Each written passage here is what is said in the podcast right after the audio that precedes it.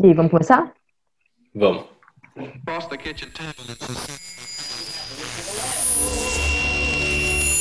Se não tiver a salvação. E aí, galera, sejam bem-vindos ao Sem Potocas Podcast, que poderia também chamar Mil e Uma Potocas, porque o que tem de potoca no marketing digital não é brincadeira. E aí, a ideia do podcast foi justamente a gente sentar para conversar sobre o pior, se a gente pode dizer assim, do marketing digital hoje em dia. Porque com acesso à informação, todo mundo está fazendo muitos cursos por aí, todo mundo virou especialista de repente em marketing digital. Estou aqui com o Guilherme Narciso, vou apresentar ele para vocês. É, Guilherme, ele é um cara bonitão, gente boa. Ele faz uma piada que às vezes deixa você assustado, mas faz parte, é a amizade. E ele é um designer. E aí o que a gente tem em comum, é, além de a gente ser muito bonito e gente boa, é que a gente estudou na UFG. E aí, Guilherme, o que você tem para dizer para nós? Então, é exatamente isso. Eu trabalho basicamente é, muito focado com design de marcas, né? Como você comentou comigo. E aí eu vou aproveitar para apresentar a Tayo também. A Tayo é a Tayo, é a Tayozinha. Ela é foda, estrategista de, de marketing digital, estrategista de, de redes sociais e coisas digitais. E eu acho que ela tem muito a dizer sobre isso. E se vocês não seguem a Tayo, eu acho que vocês deveriam seguir a Tayo na, nas redes sociais. Procurem por Tayo Amaral. Acho que não tem muitas por aí, né? E é isso aí. Não. Pronto, e me fala aí a sua ideia para o podcast também, porque a gente conversou sobre isso, mas me disse se o que eu falei tá correto, se você tem outra, outra ideia do que a gente pode acrescentar aí nesse, nessa conversa. É, eu acho que esse podcast é muito para falar dessas, dessas potocaiada, né? Essas esse bando de baboseira que a gente escuta de, de regra, de, de, de verdades absolutas que e, e coisa e, e, desmistificar coisas também que, que a gente escuta que são bobagens, sabe? Como, por exemplo, achar que todo mundo agora virou blogueirinho. Será que eu dei spoiler? Não sei. Não. Mas é isso, sabe? É, e aí, falar um pouco disso, né? E, e coisas que, que tangem esse universo, né? Falar de comunicação, falar de, de marketing, falar de construção de marca, de branding e tá passando um avião aqui agora. Não sei se vai pegar, porque eu moro perto do aeroporto. É, então é isso, né? É, e aí a gente vai discutir sobre isso vai, né? Se a gente poderia falar de um assunto sem potoca nenhuma, né? Mas a gente vai falar das 100 potocas ou mil potocas que a gente escuta por aí. Show de bola. E aí o tema de hoje que a gente escolheu foi justamente falar sobre essa ideia de virar blogueirinha, especialmente agora na quarentena. A gente está gravando esse episódio durante a quarentena, que para algumas pessoas ainda existe, não para todas, mas para algumas pessoas ainda existe. É, muita gente aproveitou esse espaço para é, falar um pouco sobre o que faz da vida e de repente a internet ficou cheia de blogueirinhos. E aí, o que, que é esse, o que, que é esse comportamento blogueirinho, né? Que a gente chama de blogueirinho. Eu, particularmente, ouvi muito quando eu comecei, não sei se aconteceu com você, Gui, mas quando eu comecei a fazer Sim. os stories, eu ouvi muito, ah, tá toda blogueirinha agora, produtora de conteúdo. E o mais engraçado é que, por mais que às vezes a gente ouça isso de, de alguns amigos, que a gente sabe que não tem a intenção ruim de ofender a gente, ainda tem um veneninho por trás dessa, desse tipo de fala, né? Então, blogueirinho é esse tipo de comportamento que você tem de aproveitar os seus espaços de mídia para falar sobre o seu trabalho, para impulsionar aquilo que você faz, é, e não só apenas né, ficar postando foto de biquíni ou de sunga com a cervejinha na praia, que é o que normalmente a gente fazia.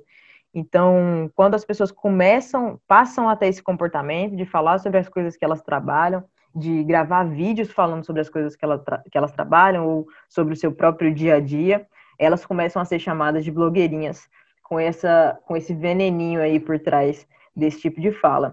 Mas é um, um tipo de comportamento que a gente já podia esperar, né, Gui? Sim, com certeza. É, eu acho que é, é extremamente natural e entender também que esse termo blogueirinho, né, ele, ele deriva, se a gente for pegar a raiz histórica, né, do, do, do, que é blog, né, do que é blogger, é justamente a democratização da, da internet que rolou lá atrás. E aí o termo blogueirinha, né, blogueirinho, virou pejorativo porque justamente é, a, a, as pessoas começaram a aparecer nas redes sociais, principalmente, né, para mostrar as trivialidades da vida, né? Então, a rotina da, de pessoas ricas, né, que trabalham é, apenas divulgando algum serviço e tal, e, é óbvio que isso gera algo é, ruim, né, uma imagem ruim, porque é muito desassociado do cotidiano, né, do dia a dia da, das pessoas normais, né, entre aspas, das pessoas reais, entre aspas. Então, é, é, essa carga negativa, eu acho que ela, que ela se dá justamente por conta disso, né, mas aí é muito legal também para a gente aproveitar e falar é, dessa transição, né, é, da, da, internet, né, uma transição que não, não aconteceu nos últimos 10 anos, mas eu acho que está acontecendo aí desde a década de 90, que é da mídia tradicional perdendo o seu monopólio. E aí eu acho que é muito legal a gente pensar é, que algum tempo atrás se você quiser saber a opinião de alguém, ou você conhecia diretamente essa pessoa, ou você tinha que recorrer a um veículo tradicional de, de mídia, né? Ou um, a um rádio, né? um programa de rádio, um programa de televisão, um jornal impresso, uma revista. E quando a internet vem, a internet ela aparece com uma potencializadora né, dos multiplicadores de discurso. Então, se antes você tinha, sei lá, um professor ou um profissional, um colega de trabalho que era capaz de te é, influenciar a respeito de algum tema, né, de dizer alguma coisa para você num ambiente extremamente restrito, que era um ambiente do, do, convívio físico, a internet consegue potencializar radicalmente isso, né? E eu acho que esse poder do, de potencializar, de dar voz para as pessoas, né? E não, e não só no sentido de dar voz, mas dar espaço para que elas falem, é muito relevante nesse contexto e é muito em função disso, é basicamente em função disso que a gente tem o despontamento do que a gente chama de, de blogueirinho, né? Eu acho também muito legal que ficou muito mais fácil com isso, né? Você encontrar pessoas que acreditam em coisas semelhantes às suas, porque antes, e aí a gente pode até ver uma briga aí entre os conservadores e a Rede Globo, por exemplo, antes eles viviam reclamando que a, a Globo é um lixo e que você tem que desligar sua TV, eu acho que com a democratização desses espaços de mídia, fica muito mais fácil você encontrar alguém que tem valores semelhantes aos seus. Eu acho isso muito, muito, muito legal, porque você pode é, melhorar, inclusive, sua impressão sobre algum assunto, é, aquilo que você acredita, você pode aprimorar os seus conhecimentos é, de forma muito mais direcionada, né? Exatamente. É, eu acho que esse, esse espaço que, que foi criado, né, é, essa possibilidade de, de dar voz a diversos segmentos é muito bacana, porque é exatamente nesse sentido que você está falando, né? Por exemplo, se eu não gosto do conteúdo que a Globo produz, ou a Bandeirantes produz, ou a Record produz, eu consigo, por exemplo, acessar é, uma plataforma li, é, gratuita, né, de acesso como o YouTube, é, e encontrar conteúdos diversos lá, encontrar opinião de pessoas a respeito de diversas coisas. É, se antes a, Globo passava todo dia, da, de, todos os dias pela manhã o telecurso, né? Hoje eu consigo acessar a qualquer hora do dia, a qualquer momento, é, e me deparar com conteúdos que trazem formação e informação para mim, né? Então não tenho mais que ficar é, atrelado a, a, um veículo de imprensa, mas isso funciona para o bem e para o mal também, né? As fake news não existiriam hoje da forma como existem se é, esse poder de informação ainda estivesse no, no monopólio de mídia, né? Mas o, o que, que a gente ganha e o que, que a gente perde com isso? Mas eu acho que isso é também discussão para um outro momento. É, mas, e aí, pensando né, nessas circunstâncias, a gente chega no ponto que é, quem pode ser blogueiro, né? Quem pode ser, então, blogueirinho, né? Se, se ser blogueirinho é tão fácil, então, eu acho que dá para dizer que qualquer um pode ser blogueiro, né? Qualquer um pode virar blogueiro tendo é, como ponto de partida a, as condições que a gente tem atualmente. Né? Você só precisa basicamente é, de dispositivos conectados à internet, né? De, que te dê essa condição. E, claro, é, é importante que você tenha algo para dizer para as pessoas, né? que você tenha um, algum conteúdo e que, de preferência, esse conteúdo seja um conteúdo relevante, porque eu posso, por exemplo, ficar postando fotos dos lugares que eu saio para comer, mas isso tem uma limitação, né? Se eu estou falando apenas de estilo de vida, no sentido de ostentar coisas, né, em relação ao consumo, quando a gente viu, por exemplo, esse cenário de pandemia se, se aproximando, é, muita gente ficou sem ter o que falar, né? Se tinha pessoas que viviam de viajar pelo mundo e com, compartilhar suas experiências e mostrar os hotéis mais caros e os restaurantes mais chiques, cara, né, esse conteúdo é limitado, mas eu, eu não estou julgando isso também. Eu estou dizendo que se você todo, toda a produção de conteúdo tem sua limitação, mas quando a produção de conteúdo ela é relacionada unicamente né, ao, ao estilo de vida da pessoa, isso pode ser muito restrito, né? Isso pode, pode chegar no momento em que você se esbarra e aí você vai perceber que esse conteúdo pode ser vazio, esse discurso pode ser vazio, né? Essa prática pode ser vazia de conteúdo. E é muito curioso é... a gente pensar, Gui, que a, uhum. todo o nosso conceito de conteúdo mudou muito desde o começo dessa pandemia tudo que a gente acreditava sobre conteúdo é, foi de alguma maneira remexido. E se a gente for parar para observar, eu, pelo menos trabalhando todos os dias com redes sociais, né? Eu não tem nenhum dia que eu não entro em alguma rede social. É, deu para perceber desde o começo da pandemia para cá a transformação desse tipo de conteúdo e de como ele é apresentado.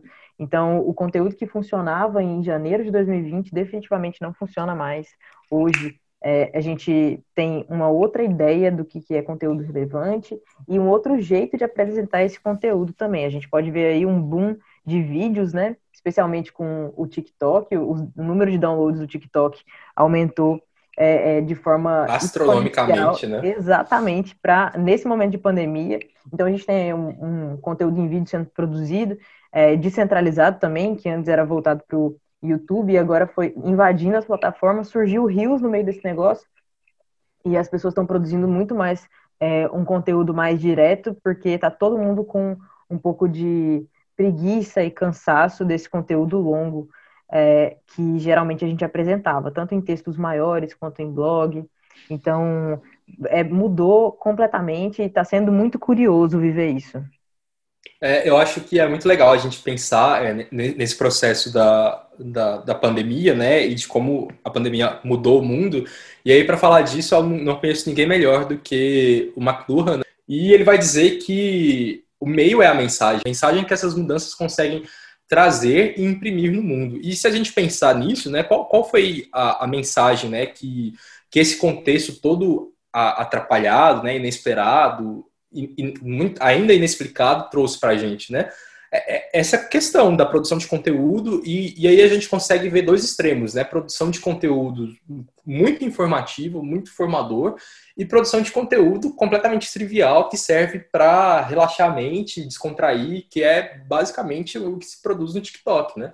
Então, é, eu, eu consigo ver ainda esses dois, esses dois extremos, né? E, e pessoas que transitam de um lado para o outro, que falam muito de coisas sérias, mas aparecem também é, mostrando o dia a dia, fazendo piada, fazendo desafios com dancinha, com cambalhota, pirueta.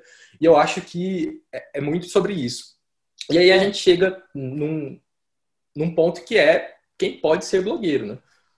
Exato. E eu acho, inclusive, comentando isso que você acabou de falar, que essa, esse conteúdo trivial, ele apareceu, na minha opinião, como uma resposta mesmo a as plataformas terem se inchado, se inflado com conteúdo é, formador, como você estava falando agora. Eu acho que no começo da pandemia as pessoas perceberam essa oportunidade de falar sobre seus trabalhos, de darem dicas relevantes para construir sua autoridade online, mas aí, como resposta, eu entendo, as pessoas foram tentando criar esses respiros dentro das redes sociais. E eu achei isso muito, muito legal. Porque a verdade, e, aí já respondendo essa, essa pergunta, é, é que todo mundo tem uma história para contar e todo mundo tem alguma coisa para agregar. Basta você sentar é, na mesa de bar aí com uma pessoa aleatória que você mal conhece, que você vai perceber que tem muita coisa interessante é, que pode sair da boca dela, que pode afetar você.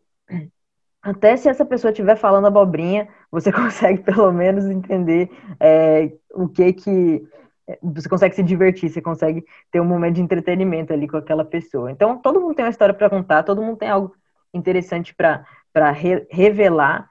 E aí, esse processo de transformação das redes pode, inclusive, acordar o que tem de melhor de dentro de você, né? Você acaba percebendo que se o seu amigo, que ele não falava sobre isso, sobre trabalho na rede social, ele simplesmente postava foto das festas que ele ia, se ele tem algo relevante a dizer, porque ele tem não sei quantos anos de experiência de mercado, você também pode ter. E eu acho isso muito legal, porque partindo do pressuposto de que a gente tem é, a descentralização desse desse conteúdo, né?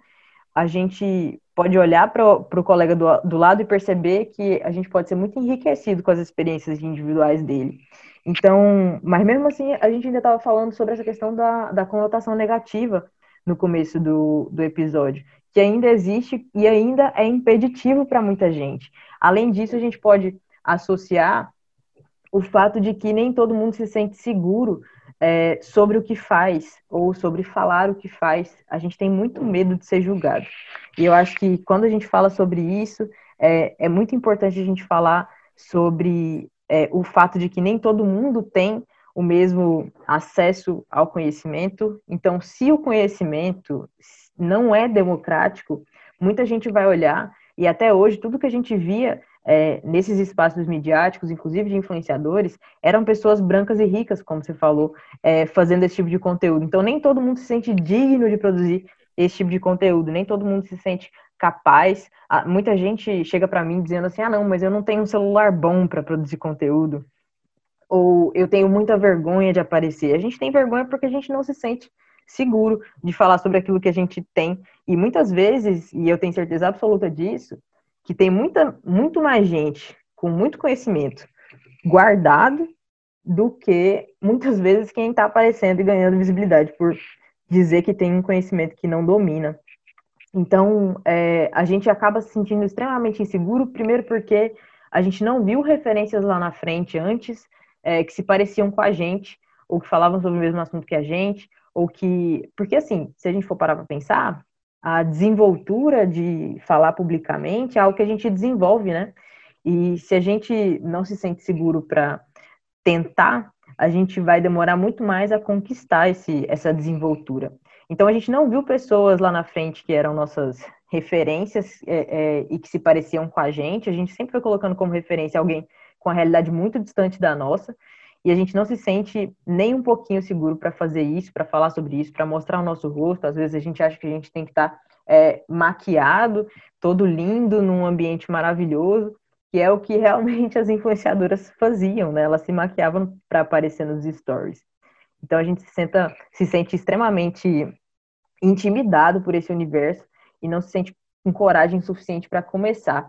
Mas eu estou aproveitando esse momento aqui desse podcast para incentivar você a falar sobre aquilo que você entende. Se você não consegue, é, seria muito interessante você começar de algum lugar, porque aí você vai se sentindo cada vez mais seguro. E aí eu queria conversar aqui com o Gui agora com dicas específicas para a gente, primeiro, ter uma relação um pouco mais saudável enquanto consumidor desse tipo de conteúdo, esse conteúdo de blogueirinhas, né? Agora que o mundo blogueirinho foi invadido por pessoas normais. É, e também na hora de produzir, se essa for a sua decisão. Gui, qual que é a sua dica para a gente consumir de um jeito mais saudável esse conteúdo de blogueirinhas?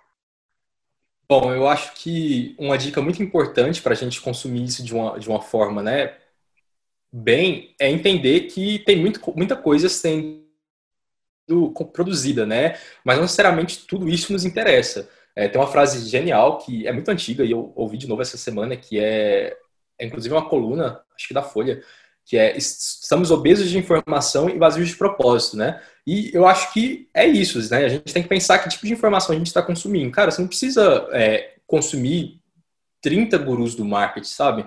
Escolhe quem são suas referências, escolhe quem você quer ouvir, que tipo de metodologia você quer aplicar. Se você ter com dificuldade com a internet, pega um livro e vai ler esse livro, sabe? Tem livros geniais por aí. E eu acho que é um primeiro momento para você filtrar essa avalanche de informação que você vai recebendo. Tem muita coisa legal sendo produzida? Claro que tem. Tem muita gente que, que seria interessantíssimo se você pudesse ouvir, aprender com. Óbvio que tem. Mas é, com quem você vai escolher ouvir, né? Eu acho que a gente tem que aprender a fazer esse filtro, né? Tem coisas que a gente consegue ver, mas não necessariamente a gente tem que levar em conta. Então, se a gente não escolhe quem vai levar em conta, a gente acaba levando em conta quem a gente não, não quer e não precisa levar. Então, acho que o primeiro ponto básico é esse, né? Justo. Eu também recomendaria é, você procurar pessoas que têm valores semelhantes aos seus. E quando eu falo em valores, não estou falando de preço, eu estou falando daquilo que você acredita e daquilo que a pessoa acredita também. Ninguém escreve é, na bio do Instagram quais são seus próprios valores, mas de acordo com o que aquela pessoa vai trazendo para você, você vai conseguindo perceber se ela tem é, uma crença semelhante à sua, pelo menos as questões fundamentais. Não estou dizendo que você tem que seguir todo mundo é, é, com base em concordar ou não o que aquela pessoa diz, mas eu acho que você ter valores semelhantes é fundamental para a construção da sua confiança com aquela pessoa que está do outro lado. Então, eu acho que um segundo ponto é você escolher alguém é, que não vai ferir você com o que está dizendo. E assim, tem muita gente que acaba dizendo de um jeito muito descuidado, né? Sobre as coisas, ou dando opinião sobre é, assuntos que não domina. Então, construa de verdade essa confiança com a pessoa que está do outro lado na hora de escolher, de fazer essa seleção que o Guilherme estava falando.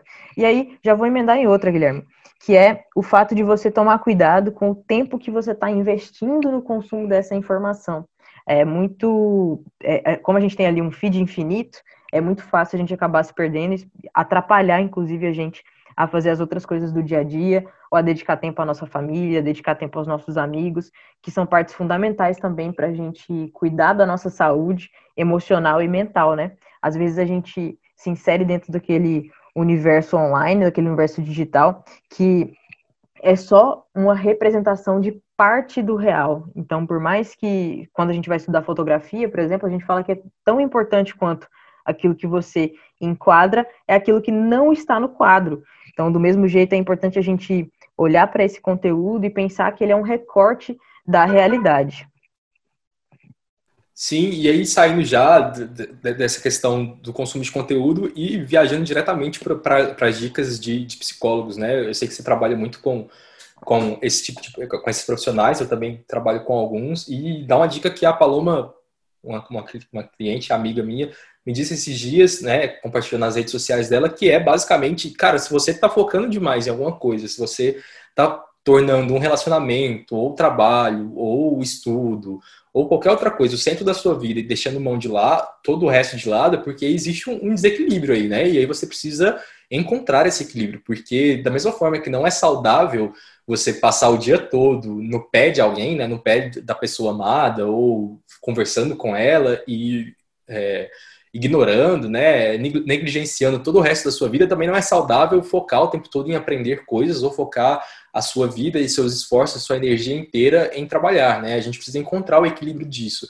Até porque se você não trabalhar, em algum momento não trabalhar, não, não construir coisas que são relevantes né, no seu aspecto profissional, uma hora isso vai dar, dar problema, né? Uma hora você vai sentir as consequências disso. E se você negligenciar também, você vai conseguir, vai sentir as consequências disso, né? E nós temos que entender que nós somos seres sociáveis, né? Então, mais importante do que construir informação intelectual, a gente precisa construir a nossa sociabilidade também. E fazer isso de diversas formas, né? As redes sociais são muito legais, mas a gente também precisa valorizar as nossas relações interpessoais, principalmente no, no mundo real. Hoje está mais difícil aí com, com a, o distanciamento social, né, que, que ainda é necessário, não sei se você está fazendo, mas assim é, é, importante ainda, né? Eu acho que é legal a gente ouvir a, a OMS, mas a gente tem a, a, a, possibilidade de fazer uma ligação, né, ouvir a voz da pessoa. Então eu acho que esse tipo de contato nos torna mais humanos, né, e, e mais sensíveis à realidade, mais sensíveis às dores das pessoas. E com isso a gente consegue trazer mais equilíbrio para a vida também. Totalmente, isso é muito importante.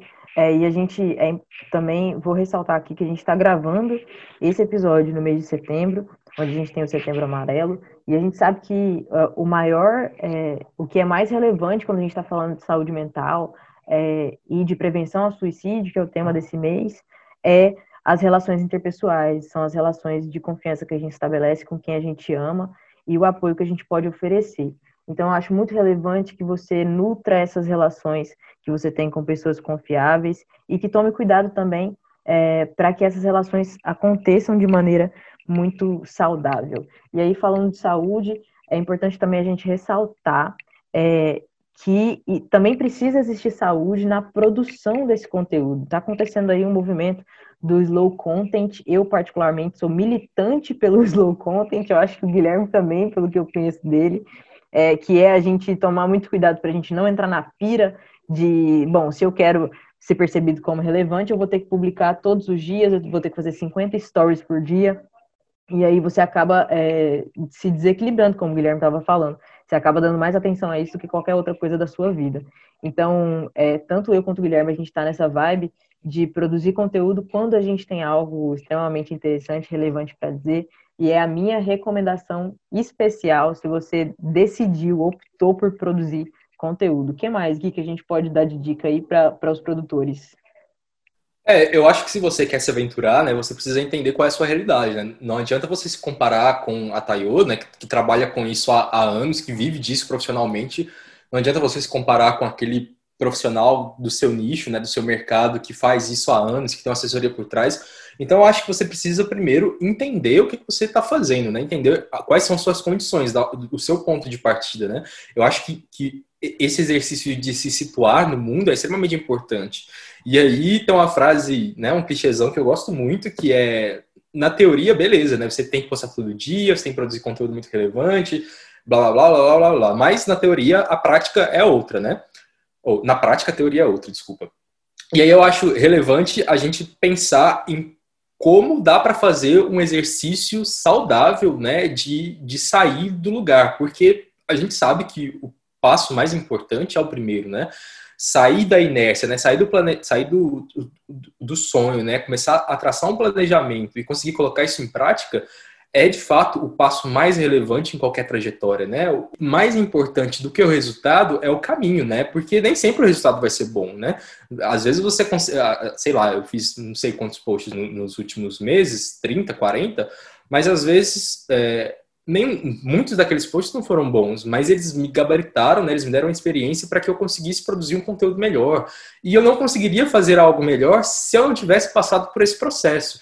Então, se você tem dificuldade em gravar vídeos, você, cara, você não vai conseguir gravar vídeos melhores se você não começar a gravar vídeos, né? Se você não começar a exercitar a sua capacidade de falar em público, você não vai conseguir produzir bons posts se você não começar a trabalhar a, a sua habilidade de fazer uma redação, né, mais mais publicitária, né? Se você não experimentar para entender quais títulos não contam. E se você tem vergonha, existem maneiras, né, de diminuir a sua vergonha de se expor. Existem modos de garantir com que você tenha mais conforto, mais segurança em produzir algo. E aí eu acho que é muito legal a gente pensar, por exemplo, é, em exercitar esse tipo de coisa sem necessariamente se expor, porque eu posso abrir um Instagram, né, já que é a rede mais mais usada na atualidade, eu posso abrir o Instagram, trancar ele e começar a postar conteúdo lá pura exclusivamente para praticar. Eu posso pegar a câmera do meu celular e dizer assim, olha,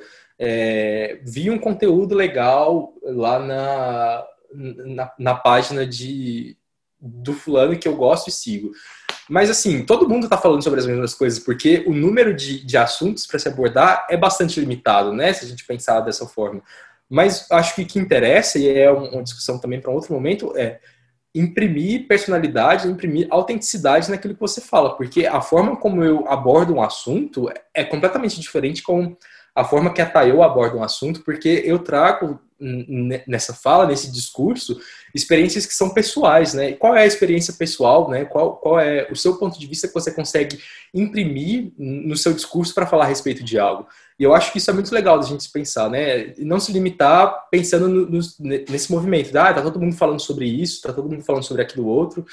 Então, eu acho que é uma dinâmica muito interessante, é uma dinâmica muito legal da gente pensar em como a gente consegue abordar determinados assuntos, porque ao fim e ao cabo, provavelmente você está inserido numa bolha, né, que o seu algoritmo criou, onde, sei lá, 50, 60, 70% dos seus seguidores sabem exatamente a respeito e, das pessoas que você segue também falam a respeito do, dos mesmos conteúdos que você quer abordar. Então, acho que pensar nessa dinâmica é muito relevante para quem está começando. Total. E, e a gente não está sozinho no mundo, né? Quando a gente for pensar, se a gente está pensando em mercado, é, e aí estou falando não só de mercado de trabalho, mas a competitividade mesmo, naquilo que você tem para oferecer, seja um produto ou serviço, é, é, muito difícil a gente ser original, né? É muito difícil a gente entregar algo que ninguém nunca viu. Ah, o que faz a diferença é como você faz as coisas. Então, essa parte de autenticidade é totalmente a, a realidade de hoje a gente, mais uma vez, foi uma das coisas que mudou quando a gente está falando aí de produção de conteúdo. a gente precisa mais do que nunca ser muito autêntico, muito verdadeiro e respeitar os nossos limites, porque isso significa que a gente é de verdade. É, eu queria aproveitar então, espero que tenha sido tão proveitoso quanto foi para mim, é, para vocês aí que estão ouvindo a gente. Eu estou muito feliz com esse bate-papo, vai rolar muito mais conversa e eu queria convidar vocês a entrarem nessa jornada com a gente nos próximos episódios do podcast. Só uh, o que a gente conversou aqui já me deu várias ideias do que a gente pode conversar mais para frente. Gui, dá Sim, seu tchau para a galera. Então, é... gente, muito obrigado, né, por ter acompanhado. Se você acompanhou por estar até aqui, muito obrigado por ouvir a gente falando, né? Se você estava no ponto 5 aí, desculpa, eu falo rápido mesmo. É, e aí talvez tenha ficado difícil de, de me entender, mas eu queria aproveitar para deixar um, uma dica, né, pra, muito relacionada a esse assunto.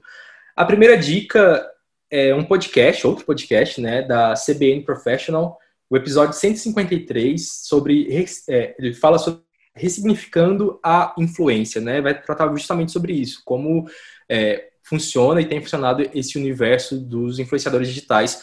E um outro é um Instagram que é muito legal e que me ajuda muito, chama tira ponto do ponto papel. Então é tira do papel, se você pesquisar você vai encontrar lá. E aí ele tem muito essa vibe do slow content, né? E eu acho uma referência incrível assim, eu recomendo demais a conta. É isso, galera. Fica aí é, essa dica maravilhosa do Gui. Muito obrigada por terem ficado com a gente até aqui. Beijo, até o próximo Potoca. Amiga, eu vou colocar na introdução assim. Potocas Cast.